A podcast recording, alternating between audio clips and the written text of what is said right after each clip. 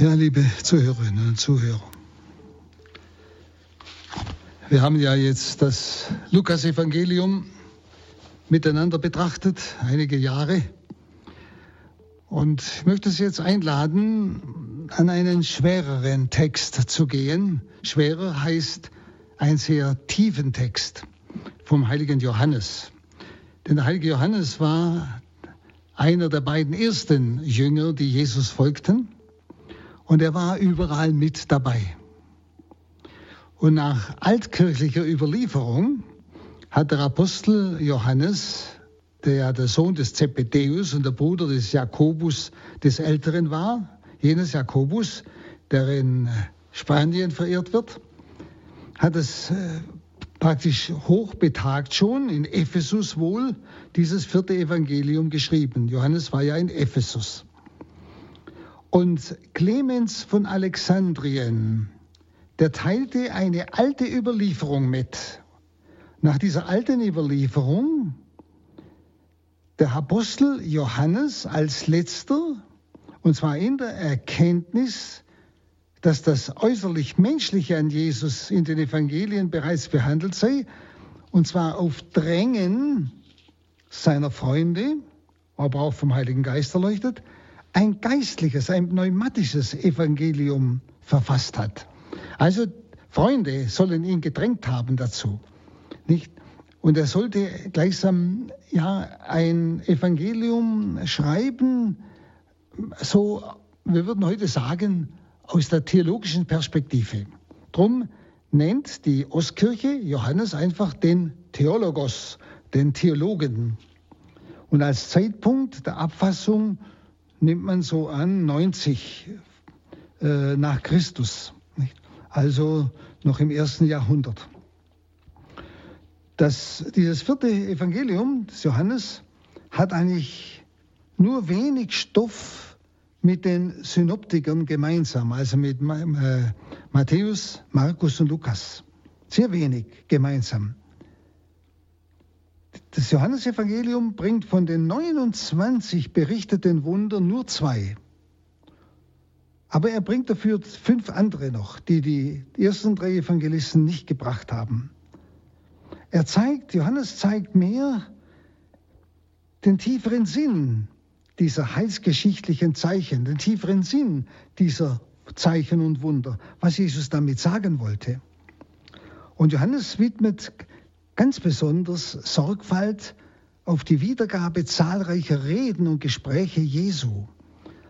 Also vom dritten bis zum 17. Kapitel bringt Johannes dauernd Gespräche Jesu mit verschiedenen Leuten.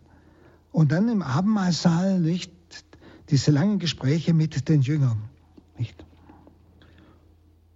Und die, diese universale Bestimmung der Heilsbotschaft Jesu, also das heißt, dass diese Heilsbotschaft Jesu für alle Menschen aller Zeiten gilt, das hat Johannes ganz stark betont.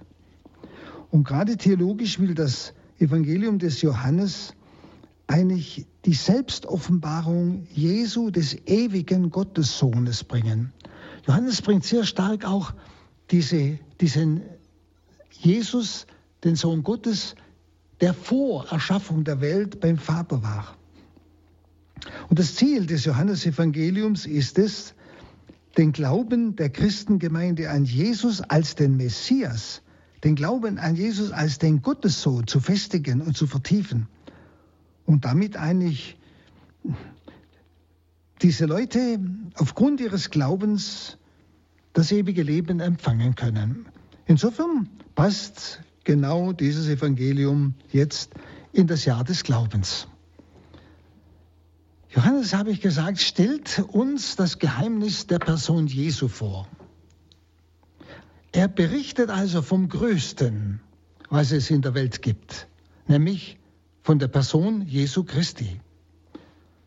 Und er will uns in seinem Evangelium zeigen, dass nicht die Gaben Jesu, also Brotvermehrung und so weiter, oder die Taten Jesu, die Wunder, dass nicht diese Dinge das Wichtigste ist, sondern dass Jesus Christus selbst das Wichtigste ist, seine Person. Nicht? Und deshalb sind bei Johannes die Gipfelpunkte des Evangeliums diese sogenannten Ich bin Worte. Ich bin das Leben. Ich bin das lebendige Brot. Ich bin die Wahrheit. Ich bin griechisch Ego Eimi, hebräisch Yahweh ist der Gottesname.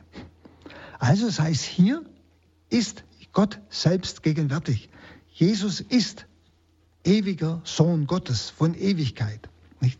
Und jetzt möchte ich mit Ihnen einfach die ersten Schritte hinein in das Evangelium des heiligen Johannes machen. Sie kennen den Prolog des Johannes, diese ersten Verse. Schauen wir mal den ersten an. Im Anfang war das Wort. Und das Wort war bei Gott.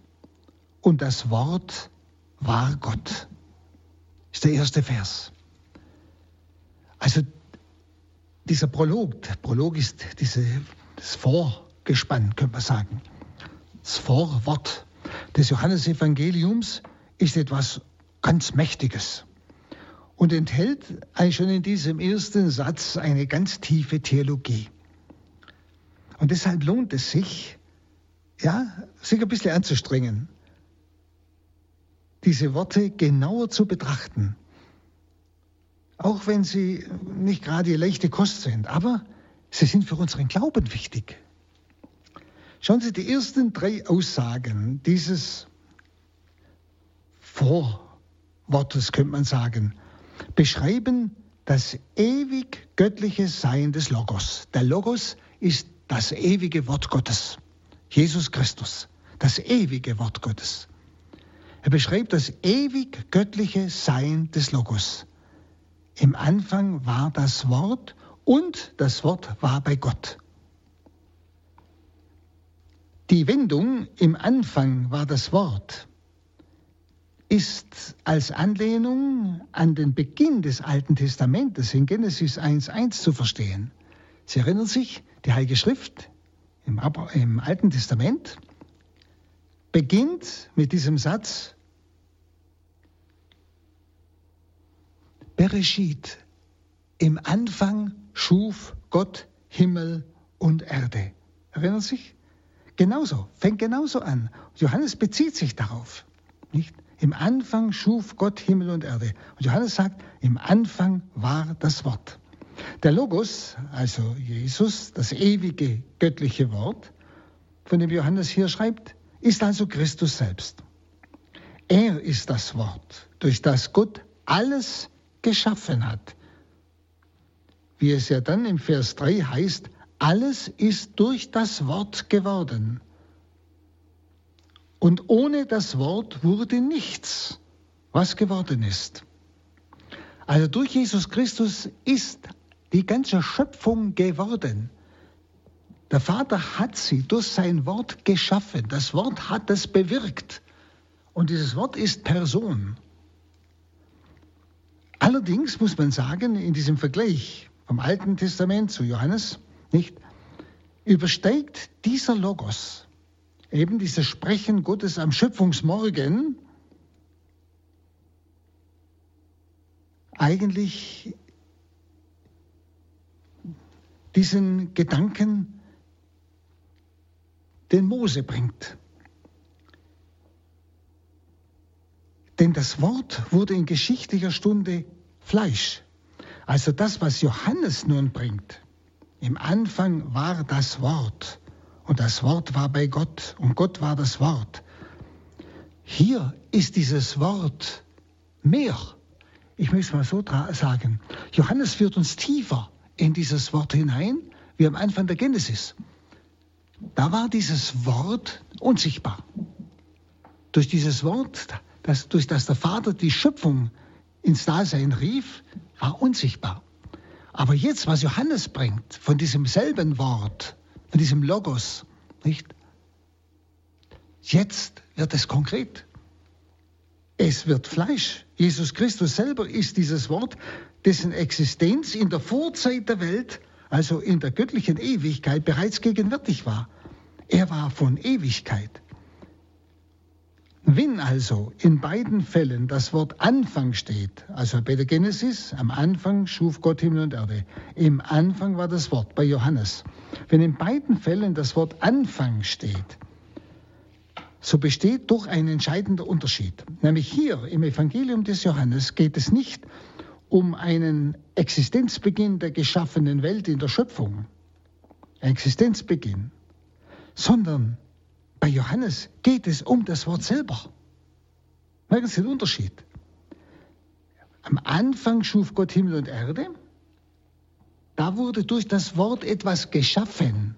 Jetzt aber wird uns gezeigt, dieses ewige Wort ist vor aller Schöpfung, von aller Ewigkeit, nämlich Gott. Was schon im Anfang existierte, hat also einen Vorrang vor aller Schöpfung. So wie es Paulus ja dann auch ausdrückt. Ja. Und der Logos wurde nicht geschaffen, Christus, das ewige Wort, wurde nicht geschaffen, sondern er war. Das heißt, im Anfang war das Wort, nicht ist das Wort, sondern es war. Es war schon vorher. Der Logos wurde nicht geschaffen, sondern er war. Das heißt, er existierte bereits bei der Schöpfung absolut, zeitlos und ewig. Darum kann Jesus dann in Johannes 8, 58 sagen, noch ehe Abraham wurde, bin ich. Noch ehe Abraham wurde, bin ich. Das heißt, nicht er war und ist nicht mehr, sondern er ist immer ich bin.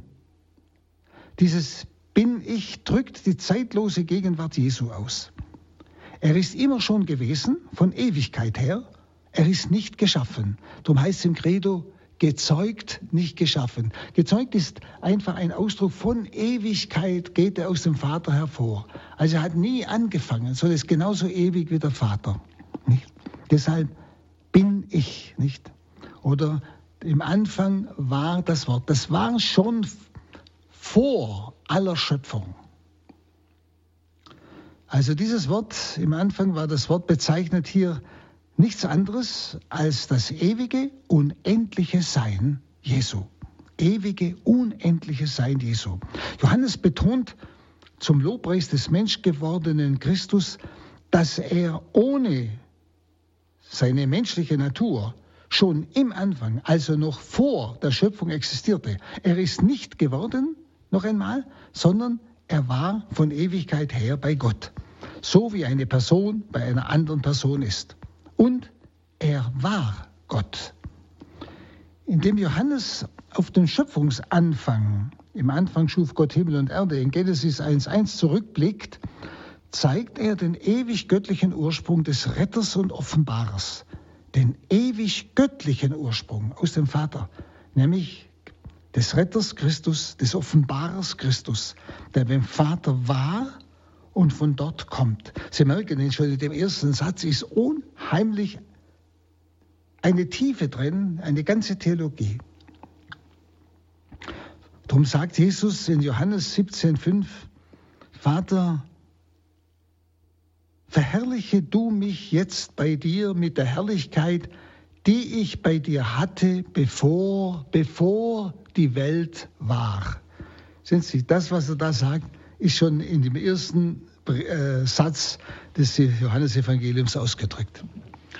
Und nur aus diesem seinem Ewigkeitswissen, aus dieser unmittelbaren Kenntnis heraus, kann Jesus uns ein vollgültiges Offenbarungszeugnis bringen. Er kennt den Vater, wie der Vater ihn kennt, von Ewigkeit. Und deshalb ist er der authentische Zeuge des Vaters. Wäre Jesus, nämlich das Wort, nicht von Ewigkeit beim Vater gewesen, also geschaffen worden, dann könnte er das nicht, da er den Vater nicht vollständig kennen würde. Er könnte uns den Vater nicht offenbaren. Und deshalb sind diese kurzen und auch prägnanten Sätze des Johannesevangeliums für uns ganz wichtig. Diese Vorgeschichte enthüllt im Ursprung eigentlich auch das Wesen Jesu Christi. In seinem Wesen erkennen wir zugleich die Vollmacht dieses irdischen Christus. Sein Wesen ist die Gottheit. Ja? Und darin besteht auch seine Vollmacht in seinem hier irdischen Leben. Und darum spricht die zweite Aussage, das Wort war bei Gott. Auch spricht eigentlich auch gleich von der persönlichen Gemeinschaft des Logos mit dem Vater. Denn es heißt, der Logos war bei Gott. Das Wort, nämlich Christus, war bei Gott. Und damit ist die enge Verbundenheit mit dem Vater ja gemeint. Sowohl Verbundenheit im Denken, sie erkennen alles gleich vollkommen. Damit denken sie alle gleich vollkommen.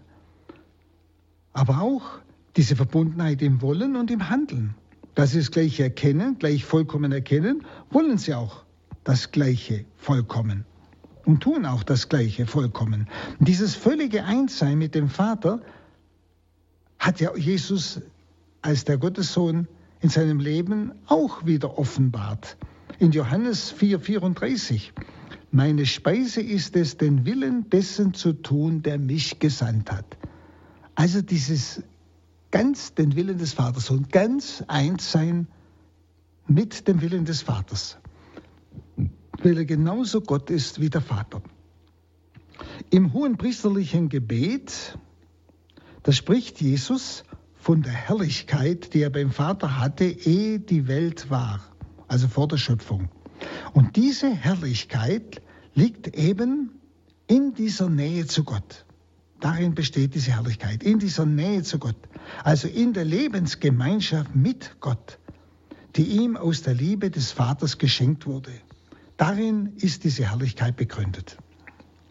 Nun, in diesem Vorwort des Johannesevangeliums wird also das ewige Sein des Logos ausgedrückt. Im Anfang war das Wort. Und das Wort war bei Gott. Und das Wort war Gott. Hier kommt die Gottheit Jesu, die ja bis heute immer wieder angezweifelt und angegriffen wird. Hier kommt sie ganz klar zum Ausdruck. Wenn Sie, wir, viele gläubige Leute merken es gar nicht wissen es gar nicht, wie oft und wie weit relativ viele immer wieder, auch heute, die Gottheit Jesu anzweifeln. Auch Theologen. Ja. Ich weiß noch, als ich studierte vor über 50 Jahren, vor 55 Jahren, hat unser Neutestamentler gesagt, hat einen evangelischen Theologen, also Professor, zitiert, der gesagt hat, er kennt keinen seiner Kollegen, die noch an die Gottheit Christi glauben, damals schon. Es wird immer wieder angezweifelt. Aber hier im Wort Gottes, im Prolog des Johannes, wird diese Gottheit Jesu Christi ganz klar ausgedrückt. Dieser Logos, Christus, der Teil hat an der Herrlichkeit des Vaters, also am Leben Gottes, ist aber die Grundvoraussetzung für die ganze frohe Botschaft. Denn wenn er nicht gut ist, dann kann er sich täuschen. Dann kann er Gott nicht kennen. Ein Geschöpf kennt Gott nicht, wie er ist. Wie kann uns dann jemand alles von Gott offenbaren? Nicht? Das ist eine Grundvoraussetzung. Denn wenn Christus, wenn die Gottheit Christi angezweifelt wird, dann muss ich auch die Botschaft anzweifeln. Woher hat er das? Woher weiß er das? Wenn er nicht Gott ist, dann kann er Gott nicht kennen, wie Gott ist. Hm? Also diese Formulierung, das Wort war bei Gott, besagt viel mehr als irgendwelche andere vergleichbare Aussagen, wie zum Beispiel im Buch der Sprüche, da heißt es, als er den Himmel baute, nämlich Gott, war ich die Weisheit dabei. Als er den Erdkreis abmaß über die, den Wassern, war ich dabei. Das Sprüche 827. Wenn Sie, das ist etwas anderes als der Logos, der hier bei Johannes genannt wird, der wirklich schon vor der Schöpfung da war, nicht bloß dabei war, schon vor der Schöpfung da war. Und zwar in persönlicher Gemeinschaft mit Gott, der also in Gott lebt und aus Gott lebt. es ist nicht nur eine tätige Partnerschaft mit diesem Gott, hat er halt etwas getan, sondern, wie Johannes das klar ausdrückt, es ist eine personale Verbundenheit, sodass man dieses Beieinander, er war bei Gott, auch ausdrücken kann mit ineinander. Das bei Gott ist aus unserer Perspektive, aus der Perspektive der Welt her, also von hier uns her, eigentlich zu verstehen. Ja, nur so. Dass ich im Vater bin und dass der Vater in mir ist, wie Jesus bei Johannes 14,10 sagt, dass ich im Vater bin und dass der Vater in mir ist, drückt diese enge Gemeinschaft des Logos, Christus, mit dem Vater aus, der in der vorweltlichen Existenz gründet, also vor aller Schöpfung gründet, nämlich in Gott von Ewigkeit und wirklich ganz und gar von Ewigkeit her mit dem Vater existiert.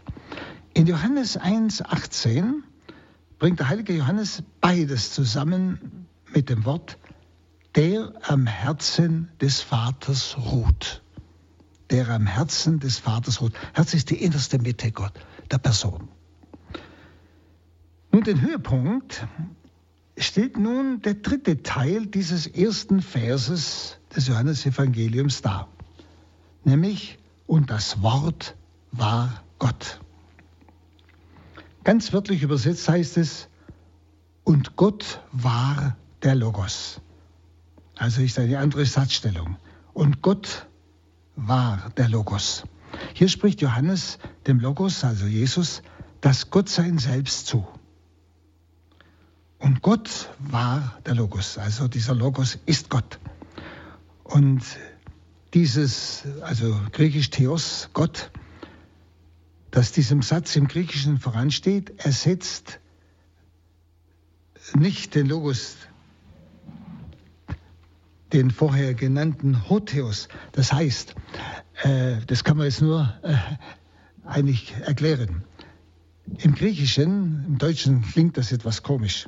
Im Griechischen heißt es, im Anfang war das Wort und das Wort war bei dem Gott, also Gott mit Artikel, der Gott, bei dem Gott. Das ist der Vater gemeint. Dagegen jetzt beim zweiten und Gott war das Wort. Da steht nicht der Gott, also nicht der Artikel, sondern Gott war das Wort. Also das heißt, Jesus, der Gott, das ist ganz klar ausgedrückt, der Vater, der Ursprung allen Seins, nicht? Auch der Ursprung des Sohnes und des Geistes, aber von Ewigkeit, nicht? Äh, und jetzt die, dieser Logos, Jesus, ist auch Gott, nimmt teil an dieser Gottheit. Das wird also im Griechischen mit diesem Artikel und ohne Artikel sehr gut ausgedrückt, was im Deutschen etwas schwieriger ist. Und damit ist der Vater also gemeint mit diesem Ho, Theos oder Ton, Theon, der Vater. War bei dem, bei dem Gott, ja. Es wird also nicht einfach der Vater durch den Sohn ersetzt, sondern jetzt geht es um das Wesen Gottes selbst.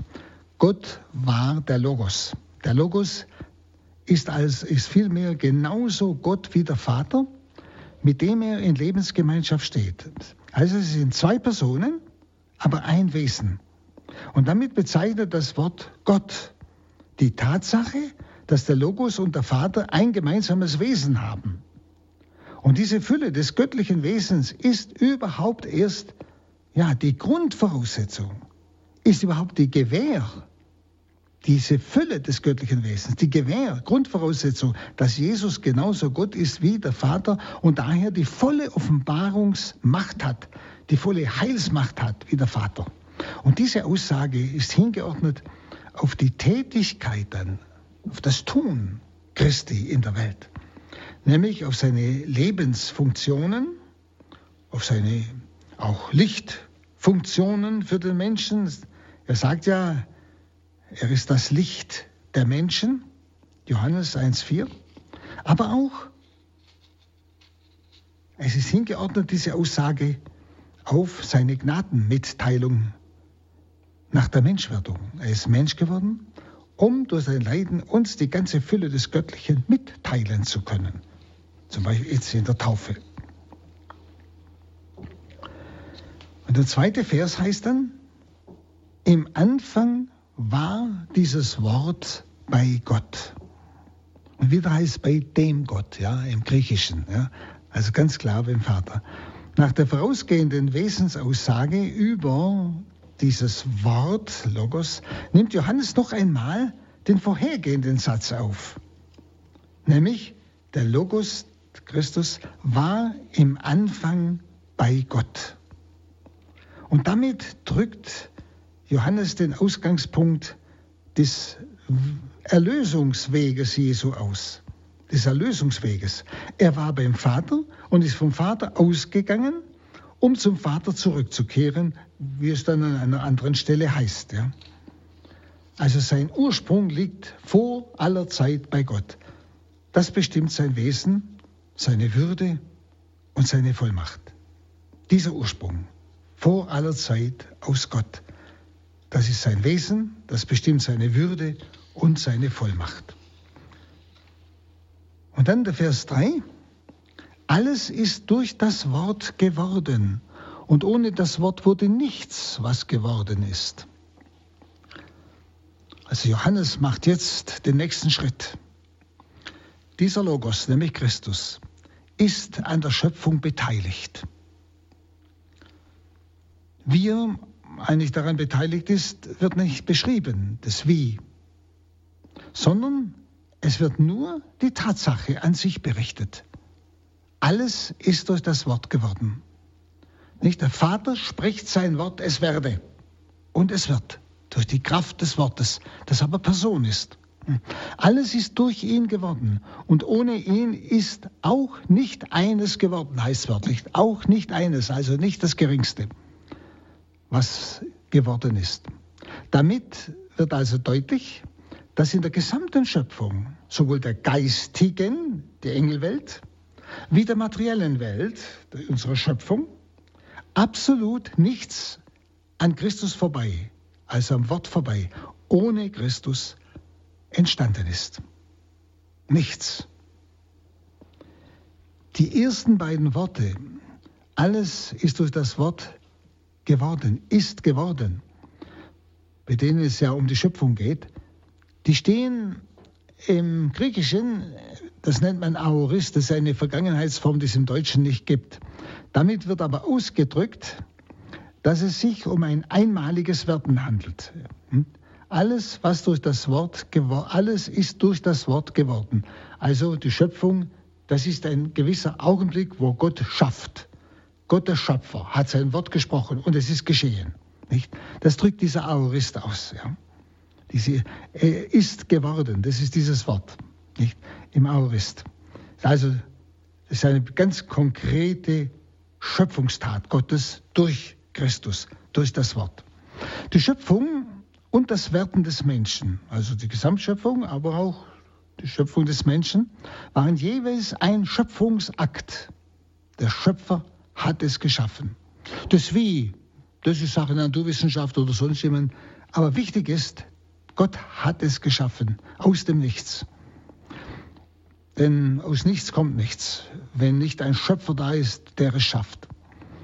Etwas Einmaliges kann man genau von seinem Ursprung her bestimmen. Etwas Einmaliges. Und das ist ein Schöpfungsakt. Das ist einmalig. Beim dritten Mal aber und ohne das Wort wurde nichts, was geworden ist. Nicht? Und ohne das Wort wurde nichts, was geworden ist. Also gleichsam noch einmal eine Verstärkung. Also was schon geschaffen ist. Ja. Das steht jetzt im Perfekt. Das ist eine Vergangenheitsform. Das heißt, es gilt für immer. Ohne das Wort wurde nichts, was geworden ist. Also alles, Paulus drückt es dann aus, alles hat, ist durch das Wort geworden und alles hat in Christus Bestand. Es gilt für immer. Durch das Wort wird also zunächst etwas Einmaliges geschaffen, aber alles, was auf Dauer geschaffen ist, ist durch das Wort geworden und wird im Wort gehalten. Alle Bereiche der geistigen, also Engelwelt, wie der materiellen Schöpfung, verdanken dem Logos, Christus, dem ewigen Wort Gottes, ihr Werden. Alle Bereiche. Und bei den ersten drei Versen geht es noch nicht um den Menschen, sondern um die gesamte Schöpfung. Und so betont die Aussage, ohne ihn ist auch nicht eines geworden. Eine umfassende Bedeutung des Logos bei der Schöpfung also. Wie dieser Logos, Christus, für die Erlösung die einzigartige Rolle dessen ist, der uns das Heil, dass er uns Gott, diese Wirklichkeit offenbart. Und der zugleich aber auch Lebensspender ist als mein Erlöser. Wissen Sie, auf diese Weise gelangt auch bei der Schöpfung nichts ohne ihn ins Dasein. Hm? Alles ist durch ihn geworden, drum kann wiederum alles nur durch ihn erneuert werden. Erlösung. Durch Christus geschieht sowohl die ganze Erlösung als auch die gesamte Schöpfung. Johannes macht deutlich, dass der Logos kein bloßer Ausdruck für die schöpferische Kraft Gottes ist. Also dass der Logos, das Wort Gottes, nur eine Eigenschaft Gottes wäre. Sondern Johannes macht ganz, ganz klar deutlich, es ist eine Person. Es ist nicht nur ein Aspekt einer schöpferischen Kraft des Vaters, sondern dieser Logos ist eine Person. Ist eine ganz ja, eine entscheidende göttliche Person für die gesamte Schöpfung. Und diese Aussagen über den Logos, über Christus, wollen diese einmalige Größe des menschgewordenen Wortes Gottes, nämlich Christi, aufzeigen. Die einmalige Größe. Und sie preisen. Das alles geht bei der Aussage in Vers 14 eigentlich voraus. Und das Wort ist Fleisch geworden. Und damit wir wissen, wer da überhaupt Fleisch geworden ist. Sehen Sie, drum geht diese ganze Betrachtung des Johannes diesem Satz voraus. Und das Wort ist Fleisch geworden. Damit wir wissen, wer ist dieses Wort? Wer ist da Fleisch geworden? Ja? Also Sie merken, das ist eine unheimliche Tiefe, die Johannes hier uns eigentlich darbietet. Der Christus, ohne den es kein Heil gibt und durch den alles und jedes Einzige geworden ist, er ist für uns Mensch geworden. Und nun schauen wir auf den Vers 4. In ihm, diesem Wort, Logos, war das Leben und das Leben war das Licht der Menschen. Nun geht es dem Johannes um das Verhältnis des Logos, also Christi, zur Menschenwelt. Sie haben gemerkt, bis jetzt ging es um die Schöpfung, geistige und materielle Schöpfung. Jetzt geht es, Johannes, um das Verhältnis Christi zur Menschenwelt. In Vers 9, vorausgreifend, heißt es dann, das wahre Licht, das jeden Menschen erleuchtet, kam in die Welt. Und dadurch wird die Bedeutsamkeit des Logos noch stärker betont die Bedeutsamkeit. Jesus ist dieses wirkliche Licht, das jeden Menschen erleuchtet. In Johannes 8,12 sagt Jesus ja, wer mir nachfolgt, wird das Licht des Lebens haben. Es geht also um Leben. Ein Leben, das zum Licht wird. Und es geht um Licht, das eine Lebensmacht ist. Also Licht eine, ist ein Symbol. Also was heißt Symbol? Ja, das Gegenteil ist eigentlich Tod, Dunkelheit, Nacht. Ich erkenne nichts, ich erkenne nichts. Ich bin unsicher, bin ausgeliefert. Und im Licht sein heißt in der Sicherheit sein. Heißt erkennen, heißt durchschauen. Wer mir nachfolgt, wird das Licht des Lebens haben. Und dieses Licht ist zugleich Leben, ist zugleich Kraft. Nicht? Also es sind Worte, die man betrachten muss. Sie, Johannes ist der Theologe unter den Evangelisten. Man muss bei ihm hindurchhören. Man muss etwas beginnen zu ahnen, dieser Christus, welche Bedeutung Jesus Christus für die gesamte Schöpfung hat, welche Bedeutung Jesus Christus für uns Menschen hat. Durch ihn sind wir geworden. In ihm haben wir Bestand. Und durch ihn kommt in uns Licht und Leben.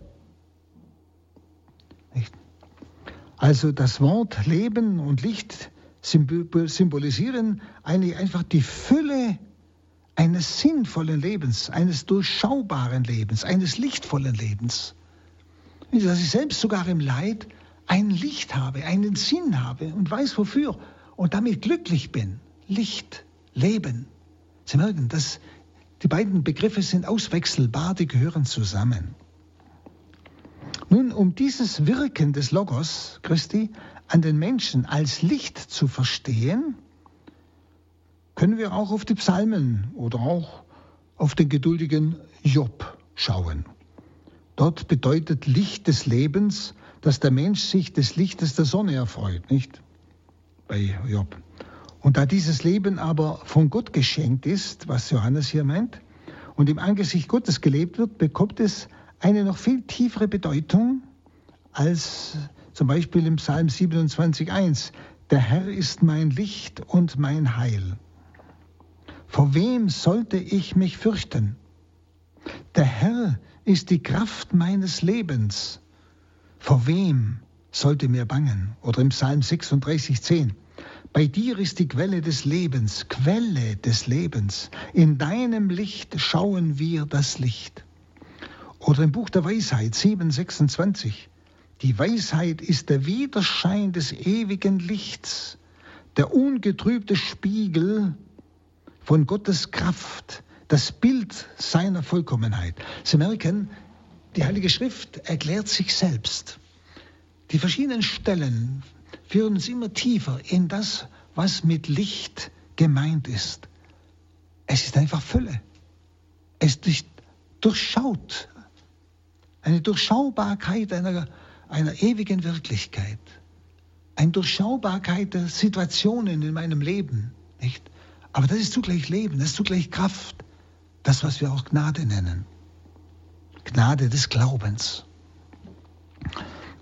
Während hier die Weisheit, also hier im Psalm, als Abglanz ewigen Lichtes bezeichnet wird, wird im Buch der Weisheit 7.10 das Licht der Weisheit sogar dem geschaffenen Licht vorgezogen. Ich zog ihren Besitz dem Lichte vor, denn niemals erlischt ihr Glanz, der von ihr ausgeht. Der Glanz, der von der Weisheit ausgeht, also von der göttlichen Weisheit. Also zwei Gedanken sind hier wichtig. Einmal die neu schaffende Macht der Weisheit und die lebenspendende Macht der Weisheit. Und zum anderen ihr Wirken in den Seelen von Geschlecht zu Geschlecht, wie es im Buch der Weisheit heißt. Man könnte sagen, das ist der Sinn des Lebens. Ein Mensch, der Christus nicht annimmt oder egoistisch oder atheistisch lebt, verfehlt den Sinn seines Lebens. Er weiß nicht, woher er kommt und er weiß nicht, wohin er geht. Für ihn ist alles Zufall. Was hat all sein Tun für einen Sinn, außer da man kurz versucht, es zu genießen und dann zu sterben? Da ist kein Licht und kein Sinn, nichts, was die innerste Sehnsucht des Menschen nach Unendlichem, nach Ewigem eigentlich beglückt. Nichts. Die Erfüllung dieser innersten Sehnsucht des Menschen aber ist das Leben, das der Logos gibt, wie Johannes sagt. Das Leben, das der Logos, der ewige Sohn Gottes, Jesus, gibt. Er selbst ist das Leben und das Licht der Menschen. Er soll die Menschen mit seinem wesensgemäßen Leben erfüllen, mit seinem göttlichen Leben erfüllen mit seinem göttlichen Leben. Das muss man überlegen. Man muss sich mal klar sein, was das heißt. Und das zeichnet die Menschen vor der übrigen Schöpfung natürlich aus. Vor den Tieren und vor den anorganischen Geschöpfen. Sie können dieses Göttliche nie wahrnehmen. Sie können das Äußere wahrnehmen. Sie sind, wenn man es mal menschlich sagt, in sich glücklich. Es fehlt ihnen nichts. Nicht?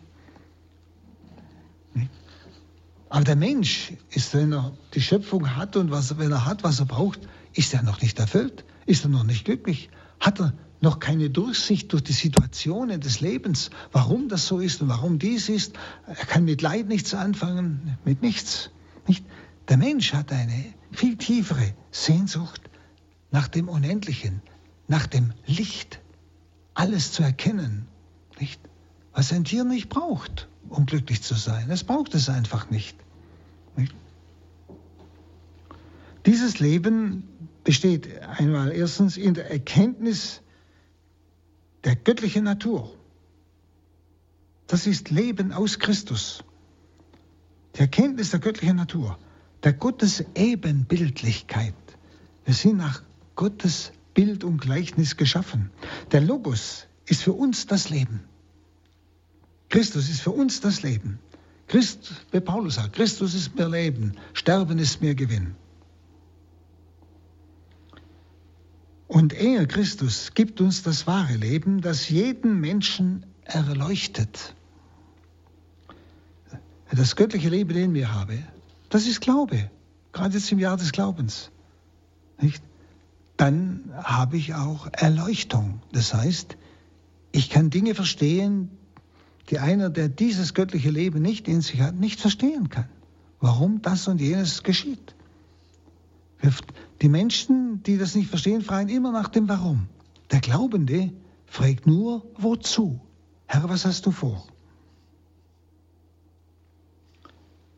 Und nun, dieses Leben ist also Erkenntnis dieser Gott-Ebenbildlichkeit, das göttliche Leben, das der, das ewige Wort schenkt. Und dieses Leben besteht zweitens in der Seligkeit der Gottverbundenheit.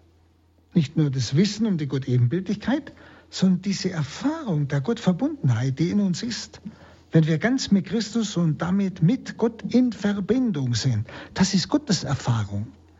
Dann können wir selbst im Leid noch glücklich sein und selbst im Sterben tiefstes Glück erfahren, wie zum Beispiel die Märtyrer. Ihnen ist diese Seligkeit der Gottverbundenheit geschenkt. Und drittens ist mit diesem Leben, von dem Johannes schreibt, nicht? Nämlich in ihm war das Leben und das Leben war das Licht der Menschen.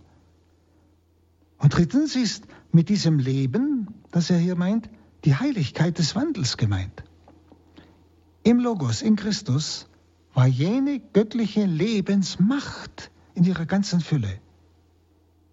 Lebensmacht, also Kraft des Lebens, in der ganzen Fülle, des göttlichen Lebens. In Christus ist diese ganze Fülle des Lebens und des Lichtes, so wie in einem unerschöpflichen Brunnen, der aus den Tiefen des göttlichen Lebensstromes, aus dem Vater nämlich, gespeist wird. In Johannes 5,26 wird Ähnliches ausgedrückt. Wie der Vater das Leben in sich hat, so hat er auch dem Sohn gegeben, das Leben in sich zu haben.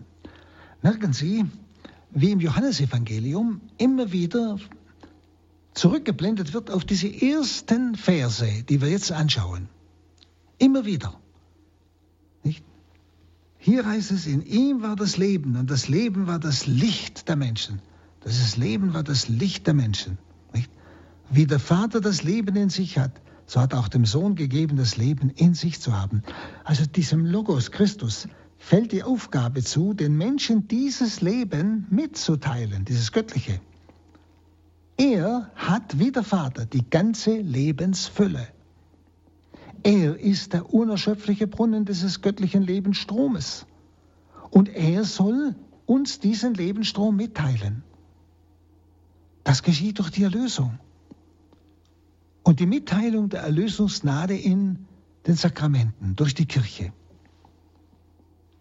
Da spüren wir auch die Notwendigkeit, die Größe, das Geheimnis der Kirche, die Christus als dieses Ursakrament uns geschenkt hat.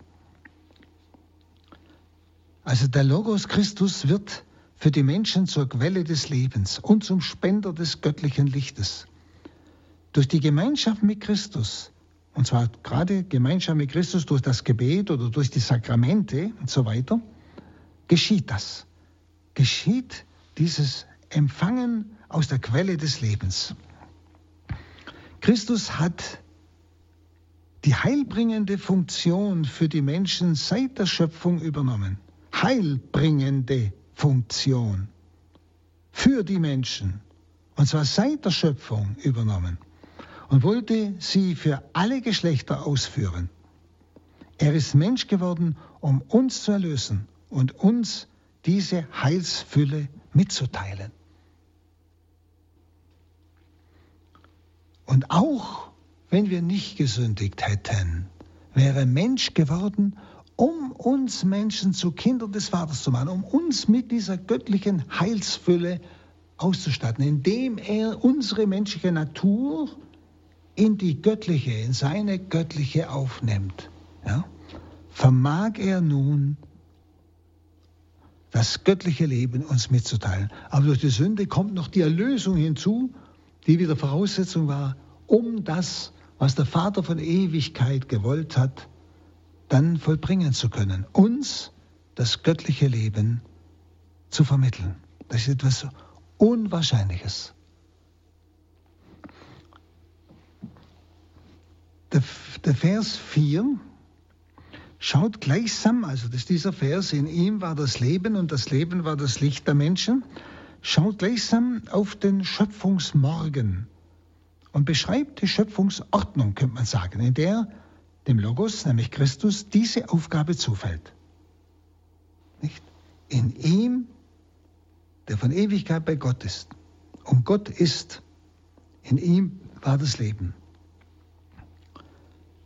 Und da kommt in Vers 9 dann noch einmal, und zwar durch die Gegenwartsform zum Ausdruck, das wahre Licht, das jeden Menschen erleuchtet.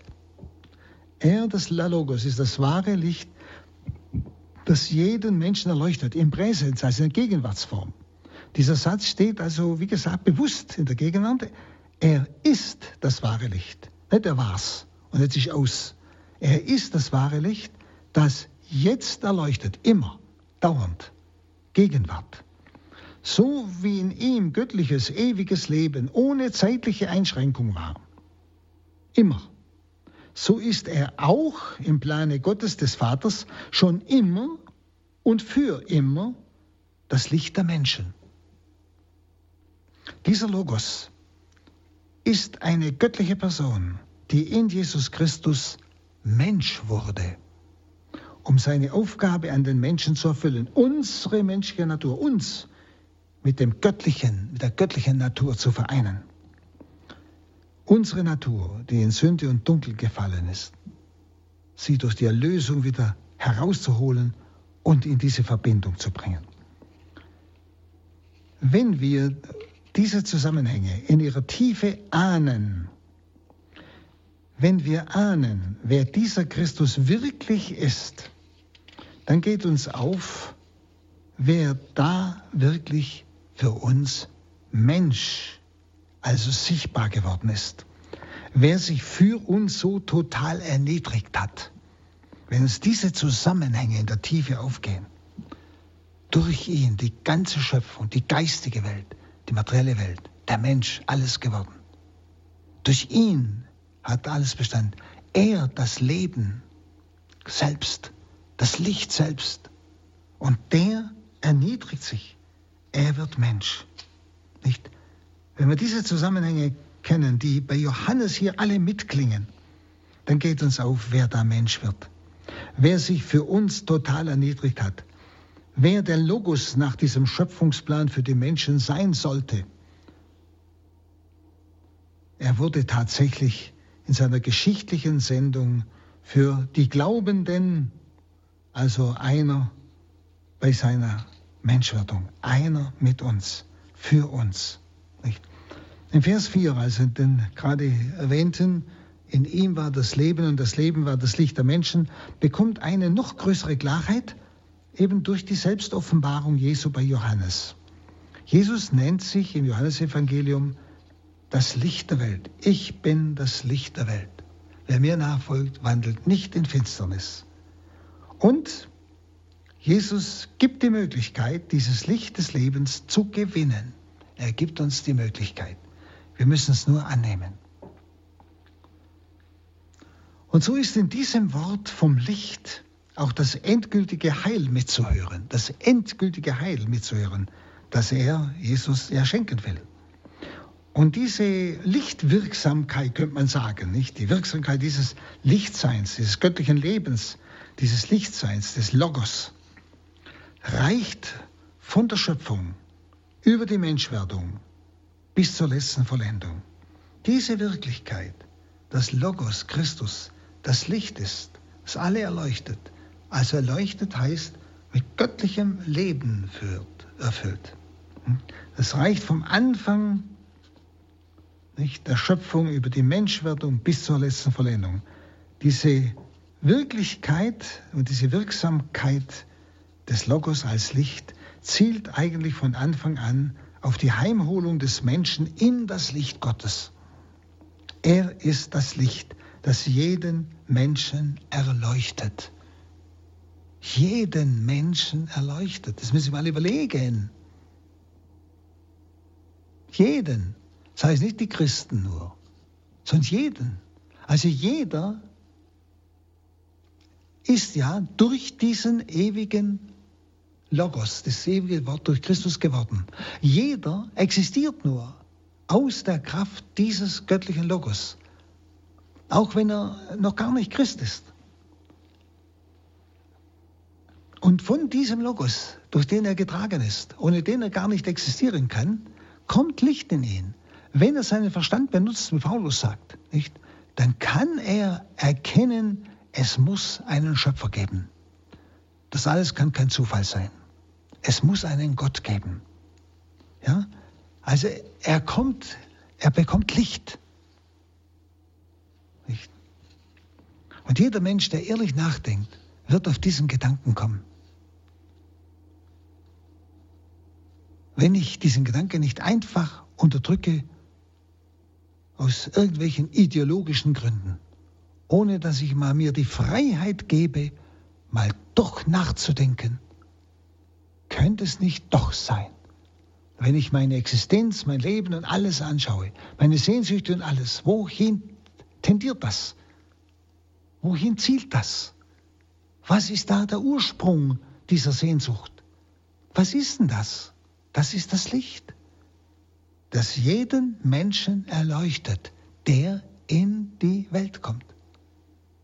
Das ist dieses Licht, das den Menschen so unruhig macht, wie Augustinus sagt. Unruhig ist unser Herz, bis es ruht in dir, o oh Gott. Das ist dieses Licht. Jeden Menschen. In jedem ist die Chance. Jeder bekommt, sagt, gibt es ein Dogma, so viel Gnade, dass er gerettet werden kann. Jeder Mensch. Wir denken immer gleich bei Erlösung und bei diesem Licht äh, an die Erlösungsgnade und so weiter, das natürlich dann Fülle. Aber das Licht erleuchtet jeden Menschen. Wenn Sie, da merken Sie, wie man muss Wort für Wort, Satz für Satz auf der Zunge vergehen lassen, um in das große Geheimnis dieses ewigen Wortes, das große Geheimnis der Person Jesu Christi hineinzufinden. Also es ist das Licht, das jeden Menschen erleuchtet. Gemeint ist also die Gnade der Erlösung, des Heiles, des göttlichen Lebens, alles, was dazu nötig ist. Das ist natürlich Höhepunkt. Ja? Offenbarung, Lebensspendung, aber auch Vertreibung der Finsternis von Sünde und Schuld, sittliche Überwindung der bösen Werke und der Begierde. All das gehört zum Licht das der Logos verbreitet. Und dann noch der, der Vers 5, und das Licht leuchtet in der Finsternis. Und die Finsternis hat es nicht erfasst. In diesem Vers benutzt Johannes plötzlich die Gegenwartsform. Das Licht leuchtet. Ja, Gegenwartsform. Also das Präsens. Das Licht es scheint in der Finsternis, auch heute noch, auch heute noch. Und dann kommt die Vergangenheitsform, der Aorist wieder. Und das Licht leuchtet in der Finsternis und die Finsternis hat es nicht erfasst. Die Finsternis hat es nicht ergriffen. Das heißt, dass beim geschichtlichen Kommen des Logos, bei seiner Menschwerdung, die Finsternis das Licht nicht ergriff. Sie hat die damalige Gelegenheit nicht wahrgenommen. Finsternis ist für Johannes zunächst einmal die gottferne Welt. Sie ist aber auch ein Bild für die unheimliche Macht, die die Menschen selbst zu verfinsterten werden lässt. Die geheime, unheimliche Macht, die die Menschen selbst zu verblendeten werden lässt. Wie es in Johannes 9,39 angedeutet ist, da sprach Jesus, um zu richten bin ich in diese Welt gekommen, damit die Blinden sehend und die Sehenden blind werden. Die Blinden sehen, die, denen das Licht noch fehlt, zu denen gekommen, dass sie das Licht finden. Aber dass die Sehenden, die sich einbilden, sie wissen schon alles, sie brauchen Christus, den Erlöser, nicht, dass die blind werden, eben nicht sehen. Es geht in diesem Vers 5 also um diese verblendete Menschenwelt, um diese dem Bösen verfallene Menschenwelt. Es ist gleichbedeutend mit den Kindern der Finsternis. Nicht in 1 Johannes 3,10 im ersten Johannesbrief ähm, spricht Jesus sogar von den Kindern des Teufels. Daran kann man die Kinder Gottes und die Kinder des Teufels erkennen. Jeder, der die Gerechtigkeit nicht tut und seinen Bruder nicht liebt, ist nicht aus Gott. Unterschied zwischen Kindern Gottes und Kindern des Teufels. Und diese Feststellung bedeutet auch, dass vom Menschen eine eigene aktive Entscheidung verlangt wird. Von jedem von uns eine aktive Entscheidung verlangt wird, nämlich der Glaube, um den wir in diesem Jahr ja beten und ringen. Aktive Entscheidung. Nicht deshalb diese Verschiedenheit. Das Licht leuchtet in der Finsternis, immer. Auch heute. Aber die Finsternis hat es nicht erfasst. Der Aorist heißt, das sind immer einmalige, geschichtlich feststellbare Momente. Das, was damals die ungläubige Welt abgelehnt hat, nämlich Christus als den Erlöser, der Messias, auch ein Teil der Juden, nicht? das war einmalig. Und diese Einmaligkeit geschieht in jedem Leben, auch in ihrem und in meinem. Nicht? Ich, erkenne ich das Licht, nehme ich das Licht an, dann verschwindet die Finsternis in meinem Leben. Aber diese Entscheidung ist damals nicht gefallen und fällt oft im Leben der Menschen auch heute nicht. Denken wir an die ganze Umgebung Jesu damals. Sie haben nicht zugegriffen, als das Licht für sie zum Greifen nahe war, kann man sagen. Und so auch jeder heute. Ja? Das ist diese Unterscheidung im Griechischen, nicht? Die Gegenwart, das Licht leuchtet in der Finsternis, auch heute, immer, ist immer da, denn es trägt mich. Und die Finsternis hat es nicht erfasst bewusst nicht erfasst. Ja, sie hat es bewusst nicht erfasst. Johannes hat also hier die Gegenwartsform und die Vergangenheitsform sehr bewusst gewählt und einander gegenübergestellt. Das Licht ist immer da, aber die Entscheidung des Menschen für das Licht, diese Entscheidung trifft der Mensch oft gegen das Licht. Das Licht leuchtet in der Finsternis bis heute. Seine Leuchtkraft dauert an. Aber er weiß auch, Johannes, um das Unverständnis und die Ablehnung der Menschen, die sich diesem heilschaffenden Wirken verschlossen haben. Er hat das Auftreten Christi vor Augen, Johannes, also das, was er selbst mit Jesus erlebt hat, die Ablehnung Jesu durch die Menschen und durch die Welt, das hat er alles selbst erlebt. Und das damalige Geschehen war ein einmaliges Geschehen zu einem bestimmten Zeitpunkt. Und das drückt diese Vergangenheitsform des Aorist im Griechischen aus. Aber es ist auch das Einmalige, wie ich schon sagte, und der Zeitpunkt eines jeden Menschen durch die Zeit hindurch. Ihre einmalige Entscheidung und meine. Jesus wurde nicht nur damals abgelehnt, sondern wird immer wieder von den Menschen abgelehnt. Das damalige Verhalten der Menschen wird so zu einer Warnung für uns heute, damit wir uns nicht gegen die heilbringende Offenbarung Christi versperren, damit wir uns nicht versperren. Es wird das damalige uns vor Augen geführt, damit wir erschrecken und die Chance des Lichtes auch heute in der Finsternis wahrnehmen. Es ist also ein Wort der Ermahnung, das weiterstrahlende Licht des Logos will also ergriffen werden von uns. Und zwar durch den Glauben, der uns zu Kindern Gottes macht, wie es dann im Vers 12 heißt.